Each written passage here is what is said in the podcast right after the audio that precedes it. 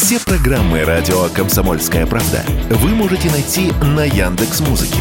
Ищите раздел вашей любимой передачи и подписывайтесь, чтобы не пропустить новый выпуск. Радио КП на Яндекс Музыке. Это удобно, просто и всегда интересно. Экономика на радио КП. Здравствуйте, дорогие радиослушатели! В эфире наш ежедневный обзор главных экономических новостей. И сегодня мы поговорим об инфляции, которая ускоряется. Да вы посмотрите на Европу, там инфляция в два раза выше, любят говорить в таких случаях наши чиновники, и формально они правы. Но от этого денег в кошельке больше не становится. Итак, инфляция в России впервые за много месяцев начала расти. Росстат отчитался. Цены в июне выросли на 3,25%, если сравнивать с первым месяцем прошлого лета. В мае же годовая инфляция была заметно меньше, всего 2,5%. Главная причина ускорения инфляции понятна – снижение курса рубля. Падение началось еще в мае, а с наступлением лета ускорилось. За июнь доллар подскочил с 81 до 87 рублей.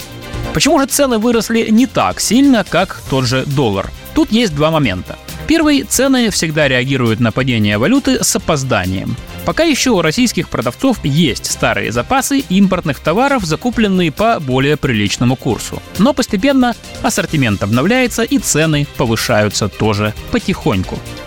И еще один очень важный момент. Сейчас лето, урожай, и фрукты, овощи дешевеют. И это не дает средним ценам по стране слишком уж сильно расти. Кстати, о фруктах и овощах. Именно они лидеры по снижению цен в июне. Вот что за июнь сильнее всего подешевело. Помидоры – минус 22%, лук – минус 13,5% и бананы – минус 12,5%. Среди непродовольственных товаров сильнее всего подешевели телевизоры, флешки и пылесосы. Правда, не намного, максимум на 2%. Что интересно, подорожали сильнее всего тоже овощи, морковка и картошка. Они выросли в цене на 22%, что тоже связано с урожаем. Эти корнеплоды начнут массово собирать ближе к осени. Сейчас старые запасы на исходе, импорт дорогой, вот цены и взлетают. Но скоро тоже обязательно снизятся. А еще сильно подорожал отдых. Поездки на наше Черное море и в страны Закавказья прибавили в цене около 9%. Отдых в Турции подорожал на 6,5%. И тут все понятно. Лето в разгаре, спрос высокий, да и санкции никто не отменял.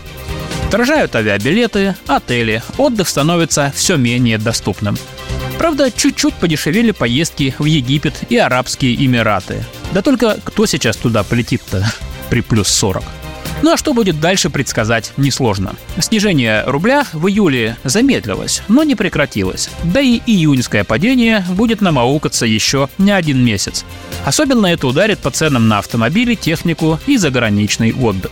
Так что к концу лета и началу осени инфляция ускорится. Как говорится, к Росстату не ходи. Хорошо хоть картошка с морковкой скоро все-таки должны подешеветь. И еще сегодня хочу вместе с вами разобраться в новом законе, который приняла Госдума. На этой неделе Государственная Дума приняла закон, который поможет в борьбе с аферистами. Предполагается, что работать он будет так. Центробанк раздаст финансовым организациям черный список подозрительных счетов, тех самых, на которые получали переводы жулики. Банки станут проверять все транзакции на мошенничество и должны будут блокировать переводы на подозрительные счета. А если деньги все же уйдут на счет из черного списка, то банк будет обязан возместить клиенту всю сумму. Еще одно новшество. Банки получат право блокировать подозрительные операции на два дня. И вот это может не понравиться уже законопослушным гражданам. Наши банки любят перестраховываться. Кто сталкивался с антиотмывочным законом, по которому иногда даже своей жене банк не дает перевести деньги, тот не даст соврать. Как абсолютно справедливо опасается в своем телеграм-канале профессор высшей школы экономики Евгений Коган, по огромному количеству транзакций нам с вами придется доказывать, что сделаны они в ясном уме и трезвой памяти, и что переводим мы деньги не мошенникам, а приличным людям. Но в Центробанке, как водится, успокаивают. И говорят, Опасения, что могут блокироваться операции между добросовестными физическими лицами, не имеют оснований. Если счет получателя не находится в базе дроперов, то есть в том самом черном списке, то ни о какой блокировке или заморозке речь не идет, пояснили нам ЦБ.